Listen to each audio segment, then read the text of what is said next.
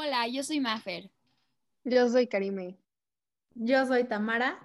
Yo soy Álvaro. Yo soy Euge. Y yo soy Mako. Y estás escuchando Tú Primero. Tú Primero. Bienvenidos a un nuevo capítulo de Tu Primero. En este podcast exploraremos distintos trastornos mentales, definiéndolos, explicando los síntomas, tratamientos y desmintiendo algunos mitos. En el capítulo de hoy hablaremos sobre las fobias. Explicaremos cómo se identifica una fobia, algunas características generales, los distintos tipos de fobia, sus tratamientos y, como siempre, algunos mitos que se tienden a hacer en torno a una fobia. Bueno, pues por definición, según Enrique Aragones, psiquiatra en el Instituto de Salud de Barcelona, una fobia es un miedo desproporcionado e irracional proyectado a objetos o situaciones en concreto. El sufrimiento del paciente se deriva tanto de la propia ansiedad fóbica como de la conciencia de que su miedo es absurdo y excesivo y que no puede controlarlo. En términos generales, es un miedo que en principio no tiene mucha lógica y se enfoca en una situación o objeto en específico, pero pues a mí lo que me parece más interesante es que experimenta algún tipo de fobia está consciente de que es irracional y esto le causa ansiedad en sí. Em, entonces, no solo esta persona tiene como estas limitantes de poder hacer ciertas cosas eh, a causa de la fobia, sino que también esta, pues, entre comillas, incapacidad crea una ansiedad fóbica. Y ahora, adentrándonos un poco en las características, estas fobias se detonan por objetos, animales, situaciones, pensamientos y entre otros. Esta parte también nos explica acerca de los miedos y preocupaciones que no siempre se constituyen en circunstancias patológicas. ¿Pero qué quiere decir todo esto? Pues que en esencia una fobia no siempre viene de algún daño cerebral o es causada por cierto tipo de alteración. Un miedo irracional puede comenzar desde una situación externa, otra característica es que las fobias pueden acompañarse de un cuadro clínico más grave, como trastornos de pánico, un trastorno obsesivo compulsivo por estrés postraumático o tener un carácter delirante. Y si no se tratan a tiempo, podrían tener un alto impacto en el funcionamiento de la persona, incluso ocasionando episodios depresivos. Esto es debido a que si la persona sufre una fobia social y desde la adolescencia pone en práctica medidas para evitar convivir con otros individuos, crece aislada y se ve más susceptible a desarrollar depresión y en el peor de los casos podría llegar hasta abuso de sustancias. Ahora les queremos explicar lo que es un trastorno fóbico. Este se define como conductas contrafóbicas destinadas a evitar el objeto de la fobia. Por ejemplo, no salir de casa, usar elevadores o no volar en avión son técnicas de evitación otra de estas conductas es el aseguramiento que minimiza el peligro de la fobia, como salir acompañado o utilizar ciertos amuletos o recurrir a ciertos rituales. Estas acciones ayudan a evadir la fobia y la normalizan este miedo de o preocupación. Siento que esto es algo como muy natural de los humanos, ¿no? Que tratamos de evadir peligros, pero ya hablando en términos como de una fobia, imagínense pues recurrir a ciertos rituales para que, no sé, no te encuentres arañas. Siento que también como que limita mucho tu vida. O sea, evitar ciertas cosas para que no te pase tu miedo hace que pues, no vivas eh, experiencias. ¿Ustedes qué opinan? Justo, sí, concuerdo muchísimo contigo, Majo. Y creo que esta parte se me hizo súper interesante, la de los rituales, porque por lo menos yo no considero que tenga ninguna fobia, pero no obstante me echo súper, no o sea, no adicta, pero muy dependiente de cuando digo algo malo, tocar madera, por ejemplo, mal plan, o sea, entonces me hace súper interesante que muchas veces esto, o sea, que haya personas que son totalmente dependientes de este tipo de cosas y justo lo que tú decías, o sea, que limita mucho las experiencias que vivan, este, a lo mejor hasta los trabajos que tengan, ¿no? Sí, exacto. Aparte, pues todo eso, las experiencias de la vida te las estás perdiendo por tener un, miedo extremo hacia algo. Por ejemplo, la gente que le dan miedo a los aviones, o sea, el viajar a pues, diferentes continentes o a lugares que están muy lejos, está súper feo que por el miedo extremo que tengan no lo puedan lograr. O sea, y para mí, o sea, no sé ustedes, para mí me encanta viajar. Entonces no entiendo a esa gente, o sea, cómo puede no subirse a un avión por el miedo, ¿no? Está, está impresionante. Sí, eso está terrible. Y también, o sea, al pensar que viajar a lo mejor muchas veces es más en forma de placer, pero cuando haya una necesidad que tengan que viajar, el tenerse que someter a esta inquietud enorme, a mí me parece algo terrible, la verdad. Algo que, como bien decías, Mafer, de que a veces tocas madera, ¿no? Bueno, yo, o sea, yo también tengo un, por así decirlo, un ritual de cuando se pasa la sal, que no se la pases directo a la persona, sino dejarla en la mesa o cuando se tira, ponértela en el hombro derecho. Creo que eso es algo que a veces se me, o sea, se me puede ir y no lo hago, pero ya otra cosa es que venga acompañado como de un cuadro clínico más grave, como, como es como algo obsesivo compulsivo, creo que también te limita bastante a, a las cosas que haces diario. Y ahora eh, les quiero enlistar algunas de las fobias que existen. Por ejemplo, las fobias de situación, referidas a lugares, entornos a estas dos como las fobias a espacios cerrados, que es claustrofobia, a las alturas, se llama acrofobia y a volar en avión, eurofobia. Según yo, la claustrofobia es como muy común, ¿no? Bueno, em, es una de las que yo más oigo que la gente tiene. Y, y no me puedo imaginar estar en un lugar que pues tienes que entrar por alguna situación y tener esta, este como miedo y sensación constante de que algo te va a pasar. Ay, a mí me angustiaría muchísimo.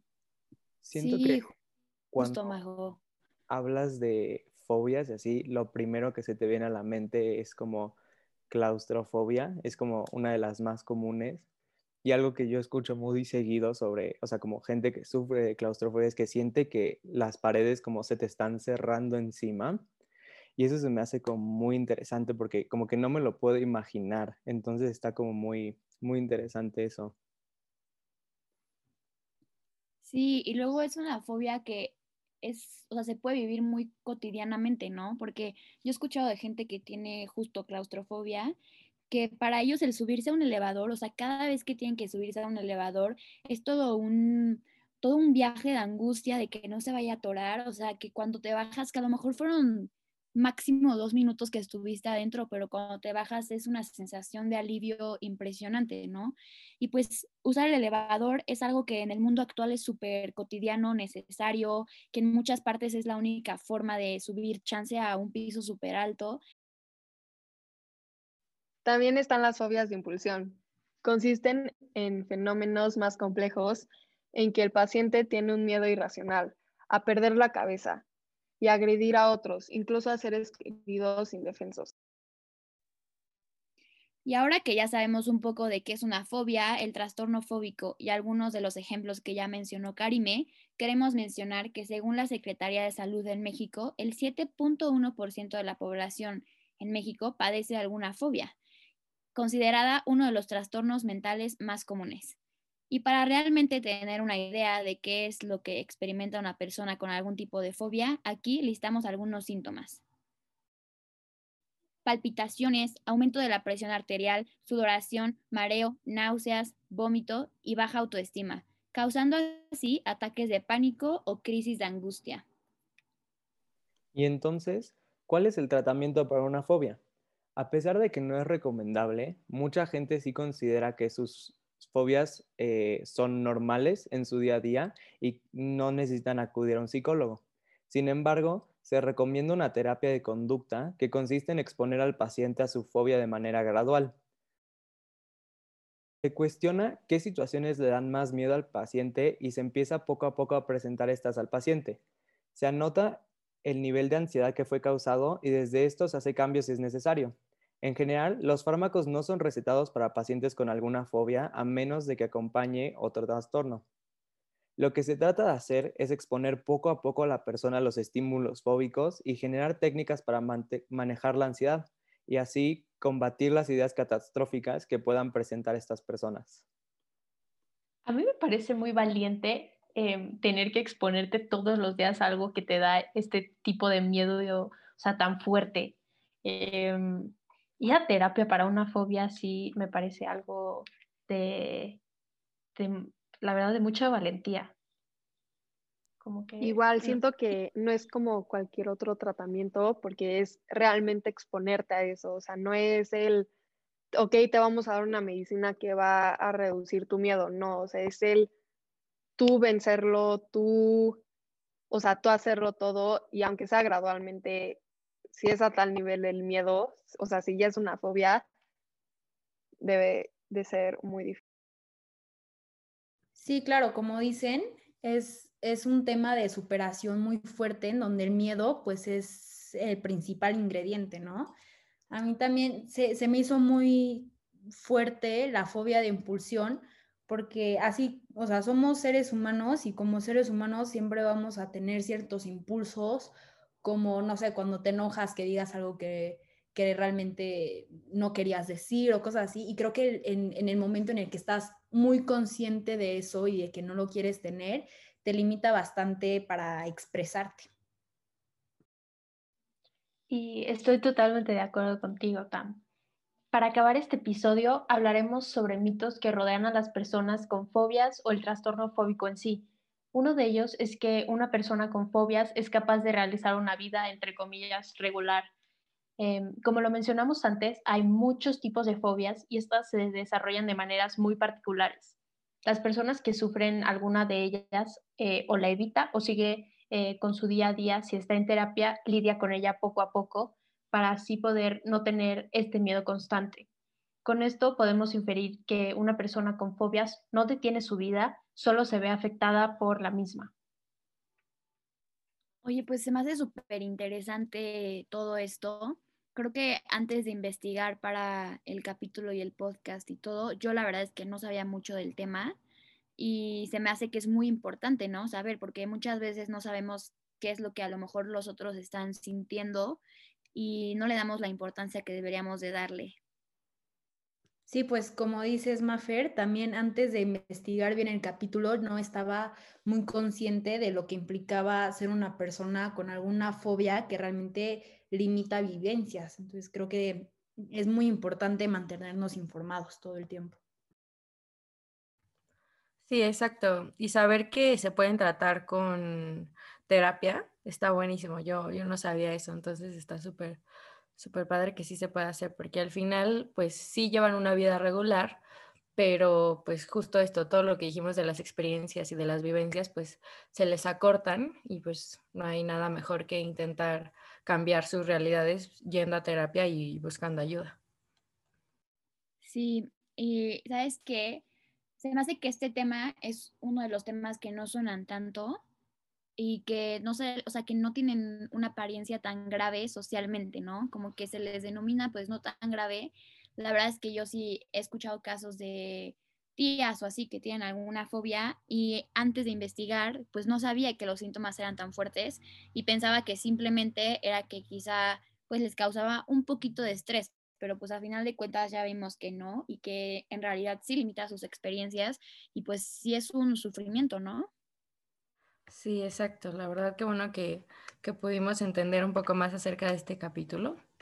Y bueno, para concluirlo, esperamos que hayan aprendido algo sobre las fobias. Gracias por escucharnos y nos vemos en el siguiente episodio.